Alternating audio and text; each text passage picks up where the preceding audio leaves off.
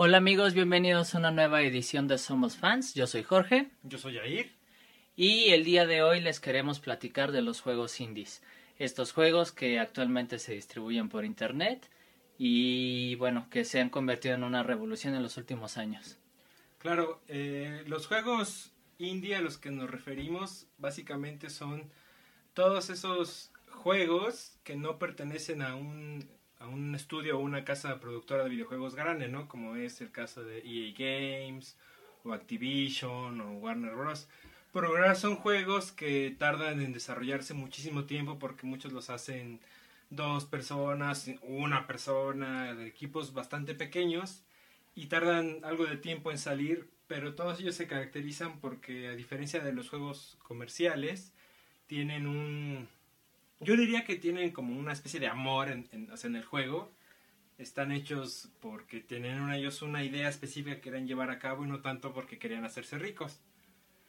Sí, de acuerdo.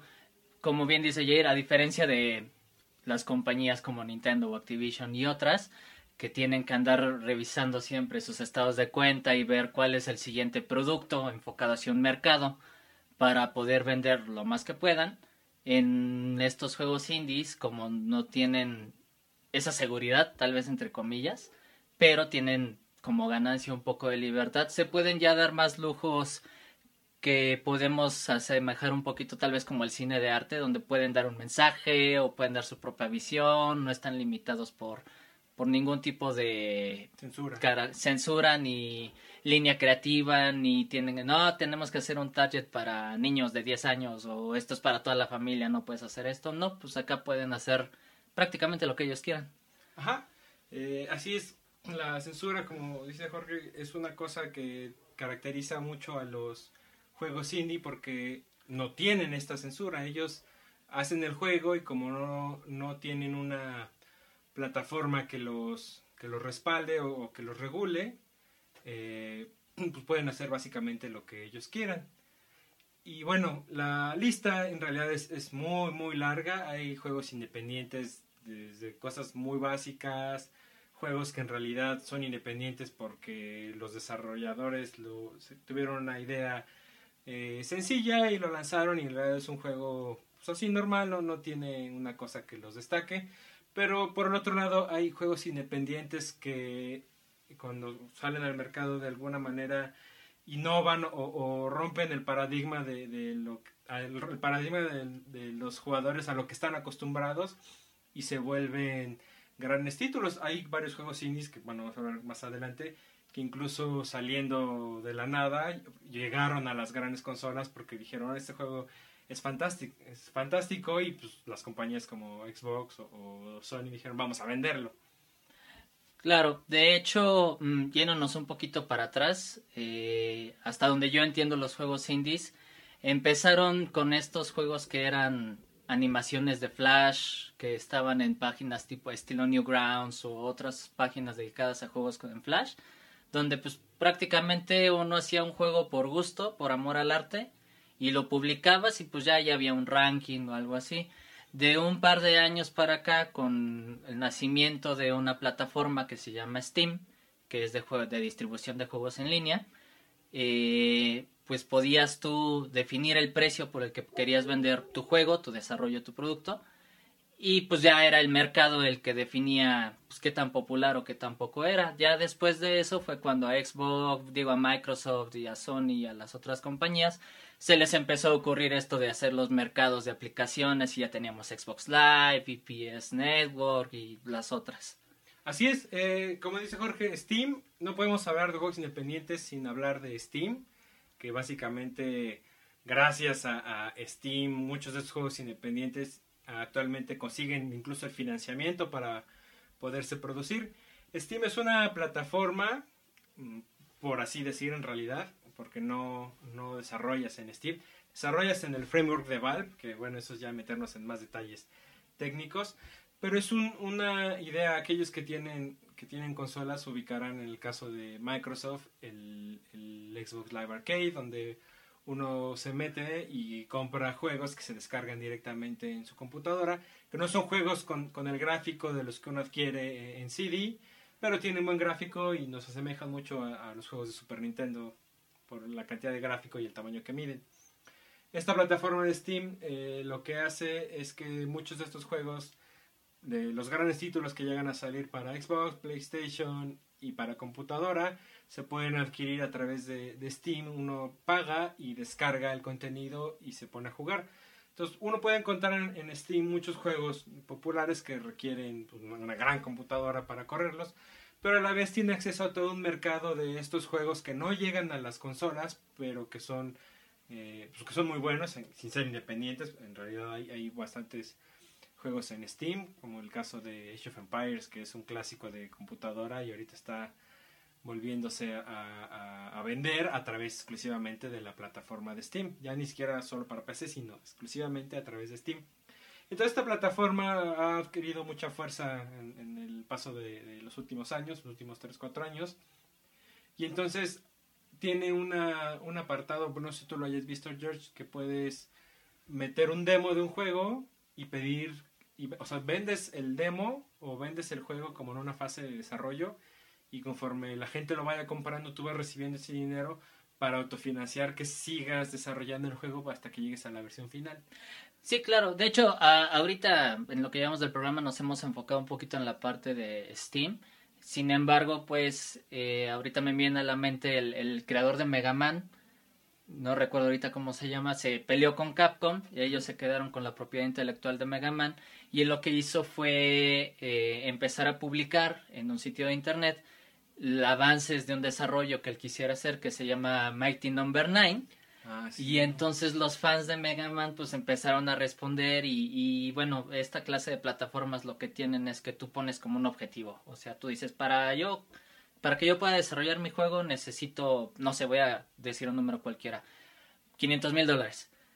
Y entonces tienes un, como contador y la gente ahí puede empezar a donar vía PayPal, vía tarjeta de crédito. El Kickstart, ¿no? El, exactamente, el Kickstart. Y ya con eso, pues tú puedes empezar ya a hacer tu desarrollo y conforme van avanzando, ya vas teniendo maneras de ir publicando demos u otras cosas. O sea, en realidad, eh, la, la, magia de, los, de, de esta clase de juegos, de este canal de distribución que ahora tenemos, que es el Internet, pues es que te da facilidad de hablar directamente con las personas, de demostrarles qué es lo que quieres vender, cuánto crees que vale y que sea el mismo mercado el que decida, en lugar de que sea Walmart o algún otro monstruo corporativo, porque ya no también es solo la compañía tipo Nintendo o Microsoft, sino también tienes que negociar con los canales de distribución, que en algún momento era pues las tiendas departamentales o tiendas más especializadas, más aparte toda la mercadotecnia y otras cosas que tenías que hacer. O sea, no era tan sencillo.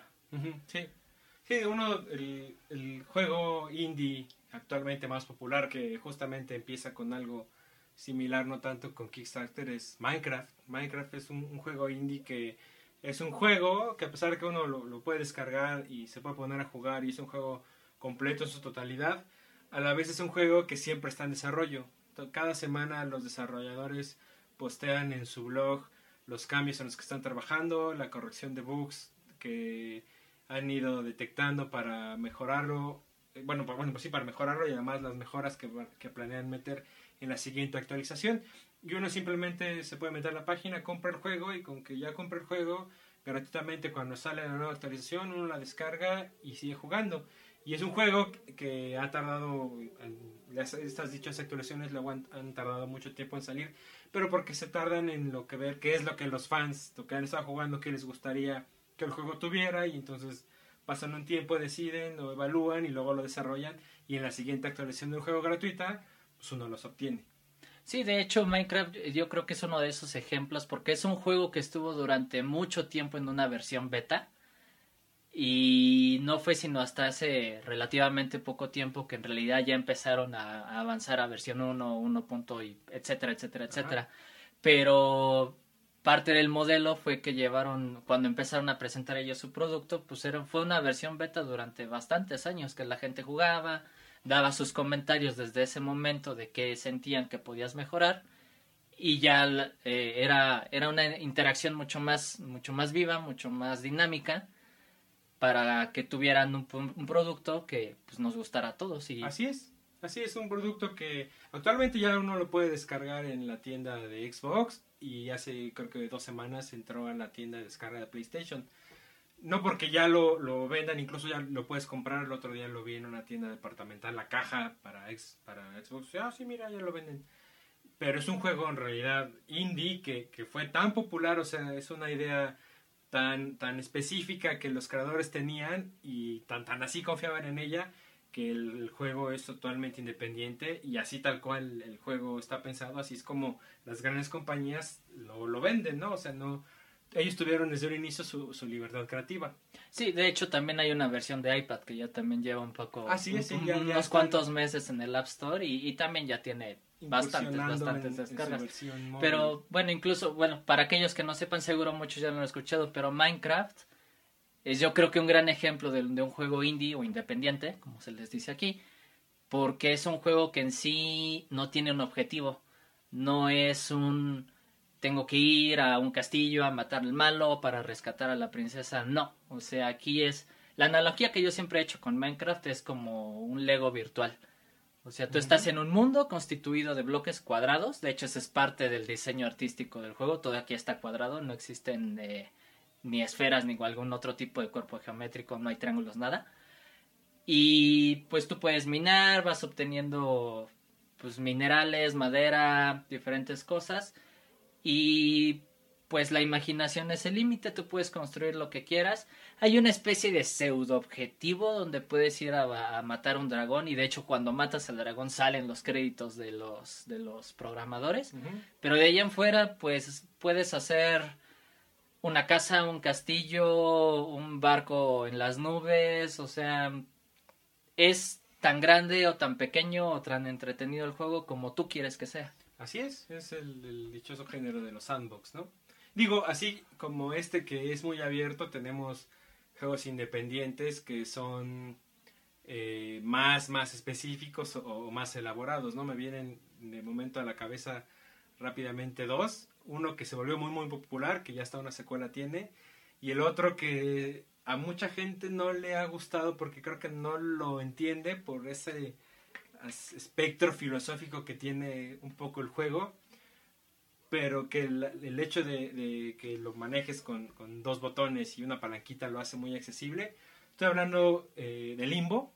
Ah, claro. Limbo fue un juego que yo lo conocí cuando ya estaba en, la tienda de descargas de, mi consola, lo vi. De entrada el anuncio me parecía muy atractivo, así un, fondo negro con unas letras que solo decían Limbo y una siluetita de un niño y yo decía, oh, ese juego, pues qué, ¿no? Se ve como muy oscuro, eh, está muy pequeño, o sea, uno lo descarga y no pesa nada.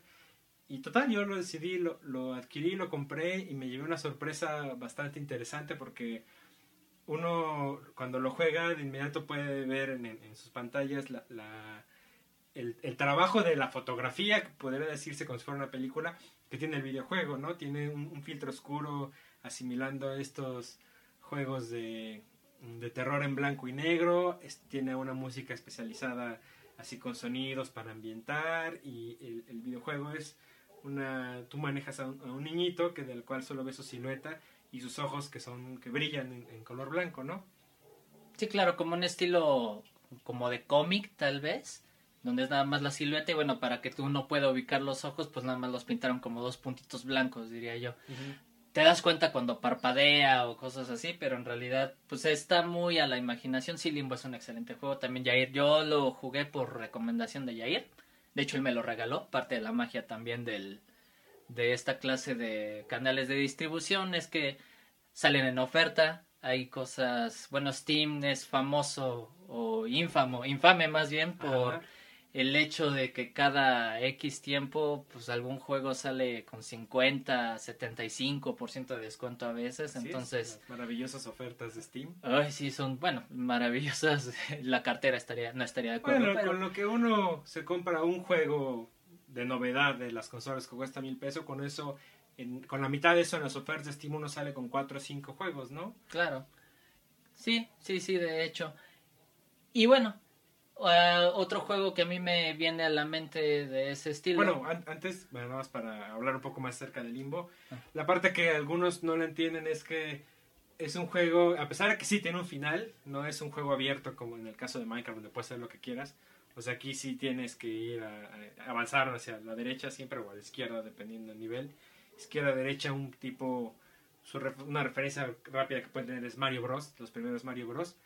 Pero el hecho de que no tenga historia, una historia que alguien te vaya diciendo qué es lo que sucede, porque eso es lo de la gente que luego se lo he mostrado, a la que no, no, hay gente que lo ha acabado y dice, es que no lo entendí, nunca, nunca supe, o sea, que, que, que no, nunca yo supe qué estaba haciendo, ¿no? Tiene una cosa ahí como eh, muy subversiva entre la pantalla inicial lo que hace es que es un, un niño que está en busca de su hermana, que al parecer está muerta y entonces te, como que te dan a entender que tú estás en una especie de limbo y cuando llegas con, con, tu hermana eh, no, no entiendes bien si, si, si llegaste o no llegaste. O sea, es una cosa como artística. Pienso, pienso en que si los directores así estos muy clavados de, de las películas, pienso que Limbo es, un, es una versión parecida pero en videojuego. Es muy, muy, muy recomendable, es muy sencillo de jugar. Solo necesitas con un botón brincas y con otro botón agarras las cosas. No hay nada más, no hay que pasar horas entendiendo qué hace qué. Es muy sencillo. Utiliza motor de, de physics, los, lo llamado motor de physics, para simular eh, que la piedra, que la cuerda, eh, agarrar momentum para empujar las cosas, etcétera. Pero es un juego muy recomendable y muy bueno.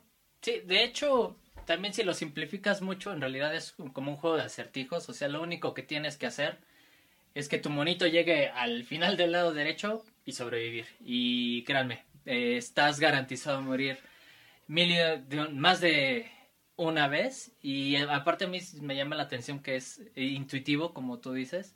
Hay, hay muertes que uno dice, bueno, esto es porque yo me lo merezco, porque no, no la vi venir, no lo pensé.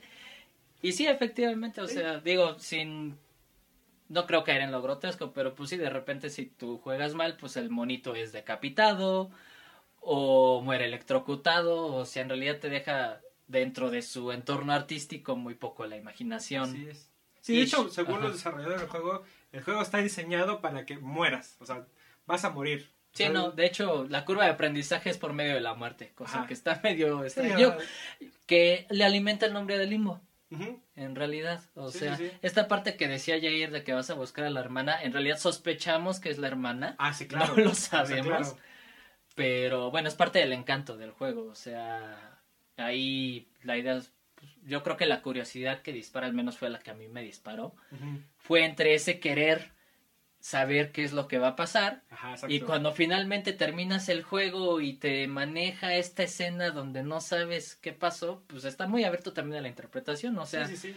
eso es como las películas que tienen el final abierto y permiten que hay gente a la que no le gusta, Uh -huh. porque ellos necesitan saber que les digan cuál es el final canon, digámosle. Eh, y hay otras personas que, bueno, se vuelven locas porque entonces revisan la película y están viendo, no, es que mira, en esta escena nos daban Ah, esta sí, sí, pista. sí. Yo creo que es exactamente lo mismo porque parte de lo que es limbo vas, vas cambiando como de ambientes también, o sea, empiezas en un bosque, luego vas a dar a una zona como industrial, Ajá. luego ya está más como una coladera, o sea, tiene... tablero, tiene- Sí, sí, sí. y, y eh, también es impresionante en el aspecto de que está con puras sombras, entiendes todo eso. O sea, todos estos ambientes que les platico son luces y sombras y sabes perfectamente dónde estás o a qué estás haciendo referencia. Pero bueno, siguiendo un poquito y yo yéndome de exactamente del lado contrario en lo que se refiere a interpretación, uno que a mí me, me gustó, no voy a decir que me encantó, pero es un juego que yo siento que vale la pena experimentar si les gustan estas ondas artísticas. Se llama Stanley Parable, eh, se traduciría como la parábola de Stanley. Y de hecho ese es un juego que está perfectamente alineado a la historia. De hecho este juego lo que hace un poquito alusión es a la interacción del jugador con un narrador y las posibilidades de decisión. A fin de cuentas el videojuego es un medio artístico donde el corazón es lo interactivo, son las decisiones. Y entonces este juego inicia, y de hecho inicia como una, como una novela, como un libro, donde esta es la historia de Stanley. Y Stanley pues era un hombre que iba todos los días a trabajar y lo único que tenía que hacer era presionar una tecla que le salía, eh, bueno, que un comando que le decía que presionara una tecla y ese era su trabajo y él era feliz hasta que un día no se da cuenta después de unas horas que no hay, no llega ningún comando. Y entonces eso hace que Stanley, que es el personaje, se anime a salir. Y de la mano te va llevando un narrador y tú llegas a un momento donde te, entras a un cuarto y se abren dos puertas y el narrador dice y Stanley tomó la puerta derecha. De ahí para adelante se abren una serie de ramificaciones en la historia donde pues yo creo que los programadores en verdad se ponen a jugar porque pues tú tranquilamente puedes tomar la decisión de tomar la puerta de la izquierda en lugar de la de, la de la derecha. Y bueno, yo no se los quisiera echar a perder, pero es un juego que tiene creo que como 15 finales. Yo he conseguido 6, me parece, me faltan todavía. Y son situaciones pues chuscas, hay, hay uno en particular donde pues ahí en la oficina te vas y te encierras a una... A, como el cuarto de la limpieza. Y entonces el narrador empieza a decir, bueno, sí, Stanley se, se detuvo a observar la escoba un momento. Y tú en algún momento puedes decidir salir y seguir con la historia, pero si te quedas, el, el narrador te insiste. Y empieza de, bueno, y está muy interesante la escoba, pero podemos seguir con la historia. Y tú sigues. Hasta que, por azares del destino, pues tú sales, azares del juego. Y si tú reinicias la siguiente vez que tú inicias el juego, porque, te, insisto, son varios finales, la próxima vez que tú llegas a ese juego, ese cuarto está clausurado. Oh. O sea, hay, o sea, tiene ese nivel de pensamiento del lado de los jugadores, de los programadores, donde yo, no sé, yo me imagino así un cuarto tipo de editorial de revista donde se sentaron a pensar qué era lo que iban a hacer los jugadores y qué podían hacer. Ajá. Y entonces, pues es, en, la, en las palabras de los desarrolladores, un juego que juega, valga la redundancia, con esta narrativa a la que estamos acostumbrados. Entonces, ese salió apenas este año en 2013. Sí, acaba de salir. Es un... Yo jugué nada más el demo, cuando bueno, yo lo jugué todavía no, no estaba el juego. Y sí, también me quedé así como de, ah, está muy interesante la cuestión esta de, que juegan contigo y, la parte de la narrativa, ¿no? Sí, no, ahí la, la, joya o la, la, belleza, lo artístico, en mi opinión, es cómo se burlan de la interacción entre el narrador y el personaje que a veces eres tú, otras veces pues es Stanley y también juega con esa diferencia. Si llega en un momento donde el narrador se da cuenta de que tú eres, bueno, en una de las líneas, el narrador se da cuenta de que tú eres un jugador, que tú no eres Stanley. Y también experimentan con eso. Vale mucho la pena. Yo siento que es un juego que más bien vale la pena jugar si te gustan esta clase de dialécticas. Así es, sí, sí, no, es un juego tradicional. Sí, no, no es el juego tradicional. Pues un poco como Minecraft, pero incluso Minecraft yo creo que sí te invita más al lado artístico. Y este juego yo siento que te invita más a la reflexión. Ajá porque esta, esa clase de interacción pues no solo es de videojuegos, o sea, también la ves en películas o en libros y cosas de ese estilo. Y la belleza de este videojuego es que tú puedes ver las consecuencias de tus decisiones. Pues sí, es un, otro de los juegos indie. Y eso también me hace pensar en un juego independiente que hace poco estaba yo jugando otra vez. Me hizo recordarlo la cuestión del narrador. Es el juego de Bastion, es otro juego independiente, igual de, del género de plataformas, no va avanzando, va pasando misiones. El encanto de, este juego, o, la parte que, hace que, el juego se destaque un poco de, todos los demás, es que a pesar de ser un, juego normal, eres un, personaje que tiene un martillo para pegarle a los malos, y tiene un arco para dispararles, y, y consigue pócimas como para echar poder. Es una cosa bastante sencilla, igual se controla con tres botones la magia es que el, narrador, eh, el juego está pensado como si alguien te estuviera contando algo que ya se dio, que es la historia del personaje, pero tú lo estás viendo en el momento en que el narrador va contando la historia del monito que tú haces de una cosa que ya sucedió. No sé si me explico. El juego, el juego, por ejemplo, el juego empieza y abre con ya cuando ya te pones a jugar, está el monito acostado en la cama y el narrador empieza, ah, y ahí está nuestro personaje acostado. Y si tú no mueves nada, pues no pasa nada, ¿no? Entonces cuando mueves el botón, pues el monito se levanta y el narrador dice, y entonces nuestro héroe se levanta. Entonces empieza a caminar y, ah, y empieza a ver alrededor de la habitación. Y entonces empieza a caminar Y, y, parte de otra de las cosas interesantes del juego es que el, el, mundo se va construyendo conforme vas avanzando. Tú vas, empiezas a caminar y no hay nada y conforme te vas acercando hacia ese borde, así como si llegas al borde te, te cayeras, empiezan a salir de abajo, empieza a salir de abajo el piso, empiezan a caer plantas, pilares, se va construyendo el mundo conforme vas pasando. Entonces se va construyendo el mundo conforme tú vas avanzando y conforme vas haciendo las cosas, el narrador las dice, pero el narrador te las narra a ti jugador. Te dice que el muchacho se levanta, que el muchacho va, que encuentra tal cosa, que así como dices, hay una parte donde te pones al inicio del juego, recién agarras el martillo y te das cuenta que si destruyes las cosas obtienes unos fragmentitos como monedas. Y entonces llegas a una parte donde hay un buen y entonces te, te pones a pegarle como loco para conseguir las monedas. Y el narrador dice, ah, y, y nuestro héroe un tiempo se, se, vuelve loco mientras destruye las cosas, ¿no? Así como de, pues sí, no estás avanzando en la historia, solo estás destruyendo. Entonces ese juego es, yo lo, cuando la primera vez que lo jugué dije, ah, está bueno esto de, de, de, la narración igual, porque pues vas jugando y de repente al inicio yo me caí así luego, luego de, del borde, y entonces el narrador dice, ah, y nuestro personaje muere. Ah, solo bromeaba. Y entonces tu personaje vuelve a caer y continúas jugando porque pues, no puedes morir porque se acabaría la historia. Y entonces el narrador te dice que se muere, pero que está bromeando, entonces que la historia continúa. Y esto, ese juego no, no, no ha llegado a las consolas, lo juegas con control en tu computadora, pero es otro de los juegos que toma un poco esta dinámica de, de el narrador, el jugador y el personaje en el cual juegas. Sí, bueno, pues yo creo que es otro ejemplo también de, de la narrativa creativa, pero bueno, estos son juegos, siento yo, el, Bastion no, no, no lo he jugado, la verdad, y sobre esto no he podido opinar. Al menos este, la parábola de Stanley era lo que te comentaba, que pues igual y es más para alguien que de plano se quiere sentar a pensar. Pero volviendo un poquito a la libertad creativa que tenemos en los juegos indies, yo del que también te quería platicar es uno que se llama Papers, Please. Que se llama Papeles, ah, por claro. favor, que también ¿Lo es... compraste?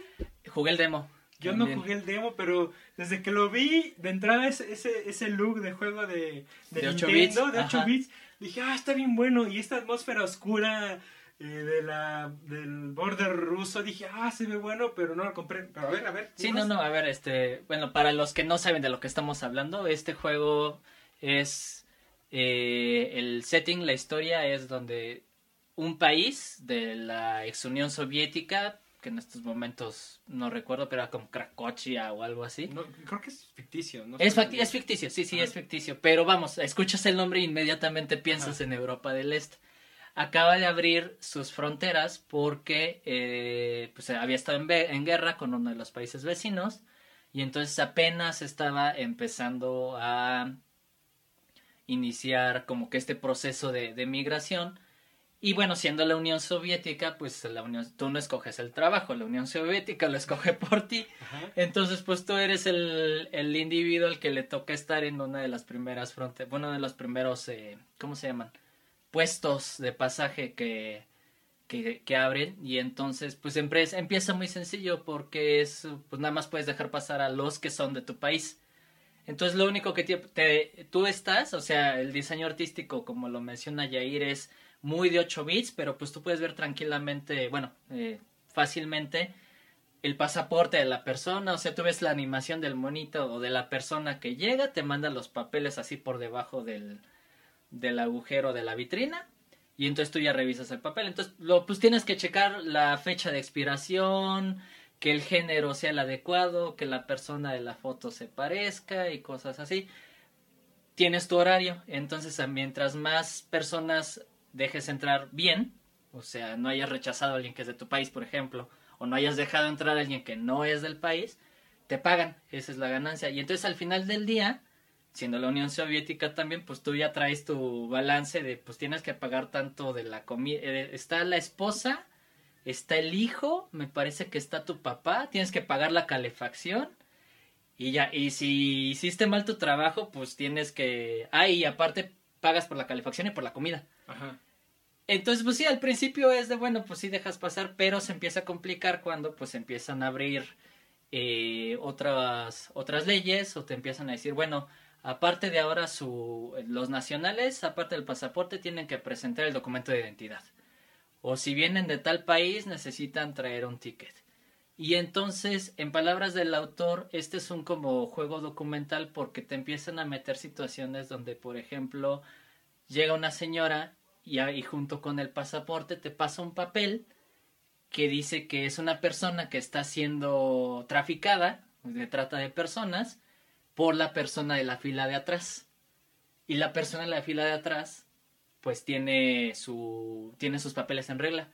Entonces te cae la decisión en ti como personaje, como, como ser humano, de decidir si los dejas pasar o no, o qué va a pasar. Hay un personaje que es como comic relief, que llega así primero y te dice, Cracovia es un excelente país y pues no trae nada y tú puedes cuestionar a las personas dependiendo del, del pasaporte, de la huella digital, de lo que sea, y pues le preguntas el pasaporte y, ah, no traigo.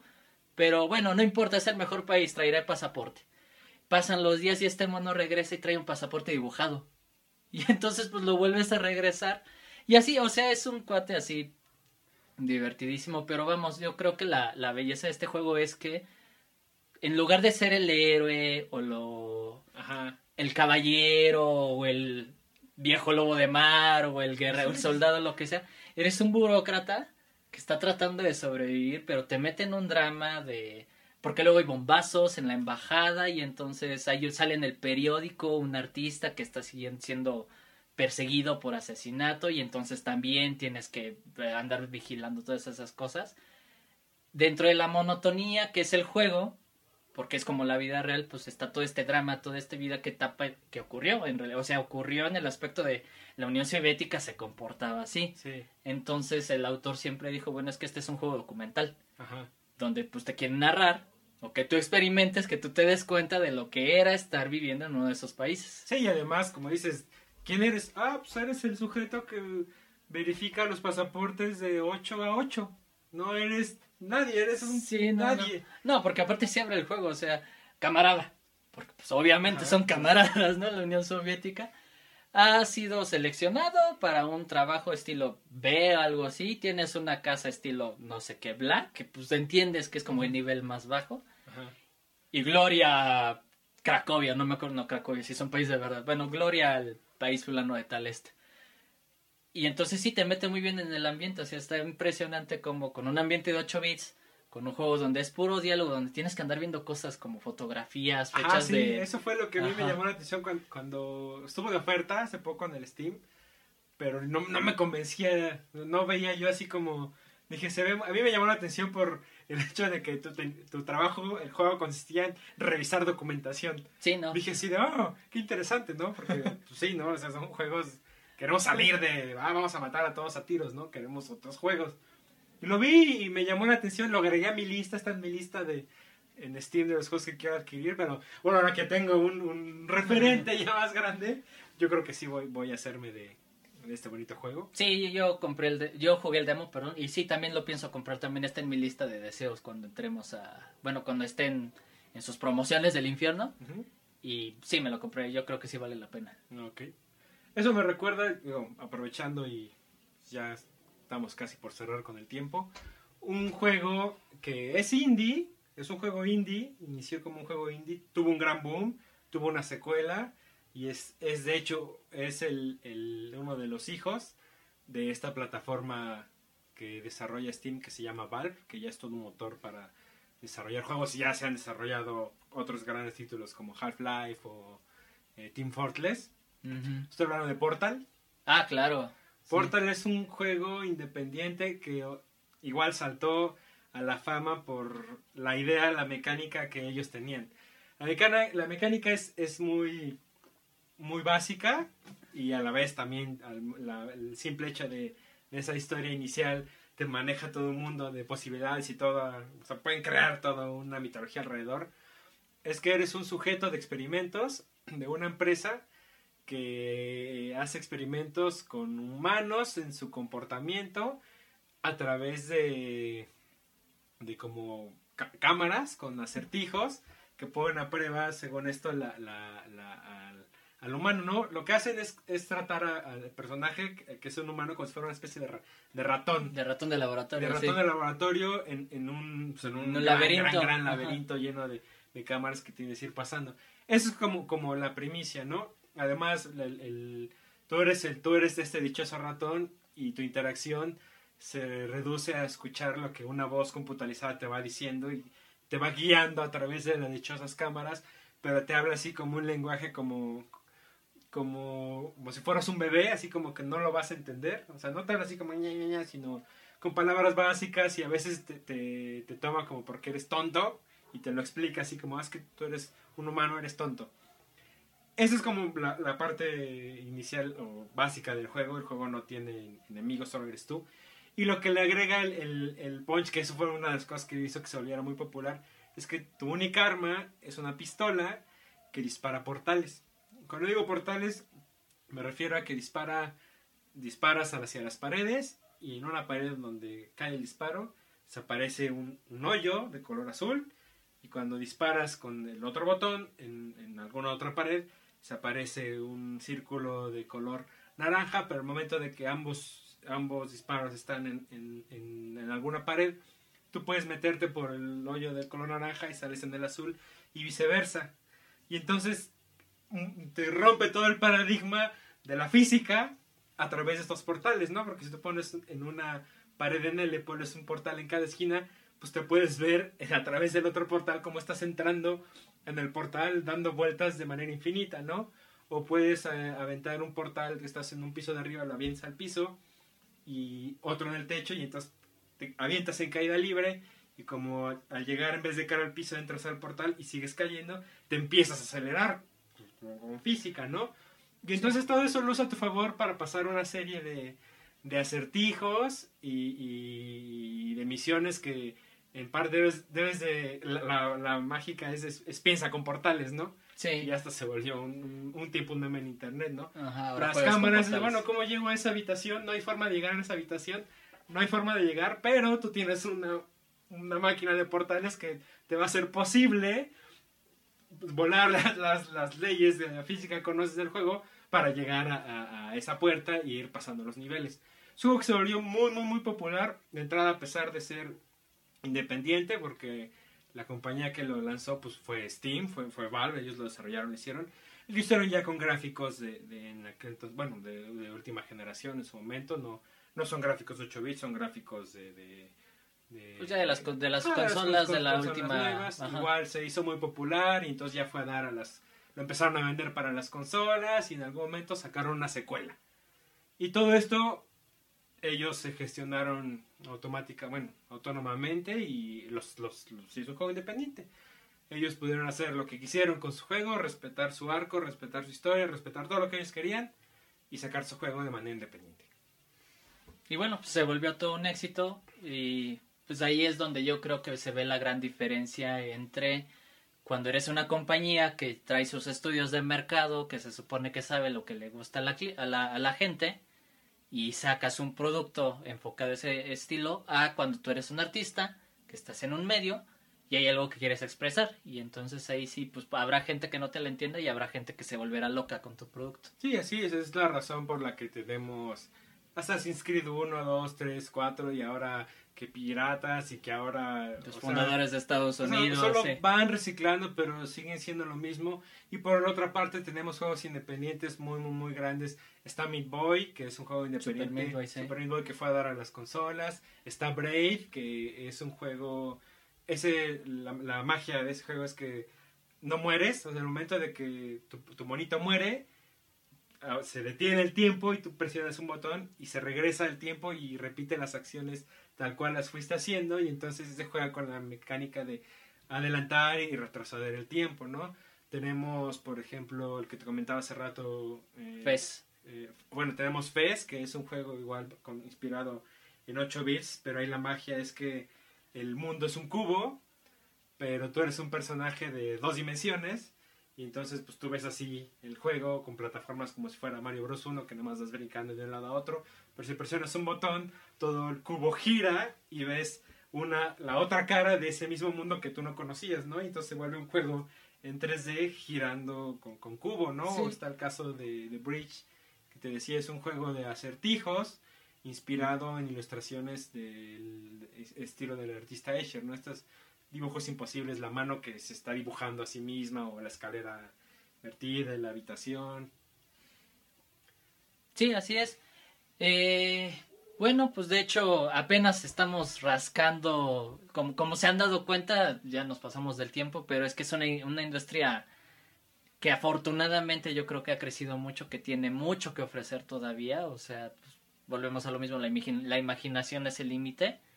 Probablemente regresemos a este tema en algún episodio más adelante. Hay muchísimos más juegos que, así como dedicamos el tiempo a estos, Brave merece que le dediquemos más tiempo. Super Meat Boy, Fest, o sea, Bridge, hay infinidad de, El documental que incluso ya salió de juegos indies. Si les interesa saber un poco más de estos juegos independientes, hay una película que se llama Indie Game The Movie, de hecho, y habla justamente de del desarrollo de... ¿Cómo, cómo dijiste que era el...? Era Fez, es Super Meat Boy y el Braid. Y Braid. Ajá, es un juego que, que, salió, un juego que está en desarrollo y un juego que ah, apenas va a salir. Sí, no, era, era un juego que ya había salido, que había tenido éxito, era un juego que era Braid. Super Meat Boy, que en ese momento, condición del documental, eh, estaba en desarrollo, pero ya estaba a punto de salir, o llevaba un par de días de haber salido. Y este otro, Fez, que bueno, ahora ya salió, pero en ese momento del documental, estaba en una cosa que los desarrolladores le llaman el, el infierno de producción, que seguramente ustedes han escuchado hablar de él, aunque no conozcan el término. Es cuando alguna compañía te promete algo y porque cambia de director, porque se queda sin presupuesto, porque ya surgió una nueva tecnología, en fin, algo pasa y ese proyecto se aplaza años. Sí, Fez de hecho tardó cuatro años en, salir.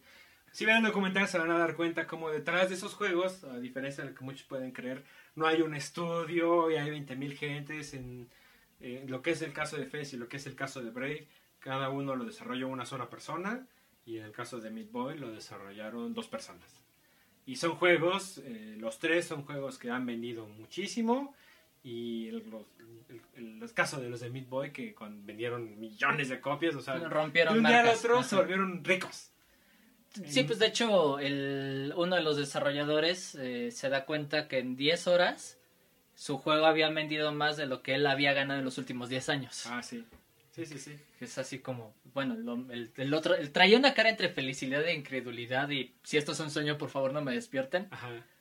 Sí, pues es, es una, una, película que retrata bien cómo es, cuál es la diferencia de, los juegos comerciales a estos juegos indies que, bueno, una gran parte del fondo pues quieren, igual no volverse mainstream, pero pues quieren, quieren vivir o...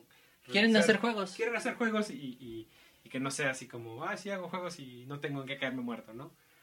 Pues los dejamos con, con esos juegos, los pueden revisar, ya saben, toda la información va a estar puesta en el blog. Chequen la película si pueden y si no, pues no la chequen. Y ah, pues, nos vemos en la siguiente entrega. Listo. Juegos independientes, sean fans.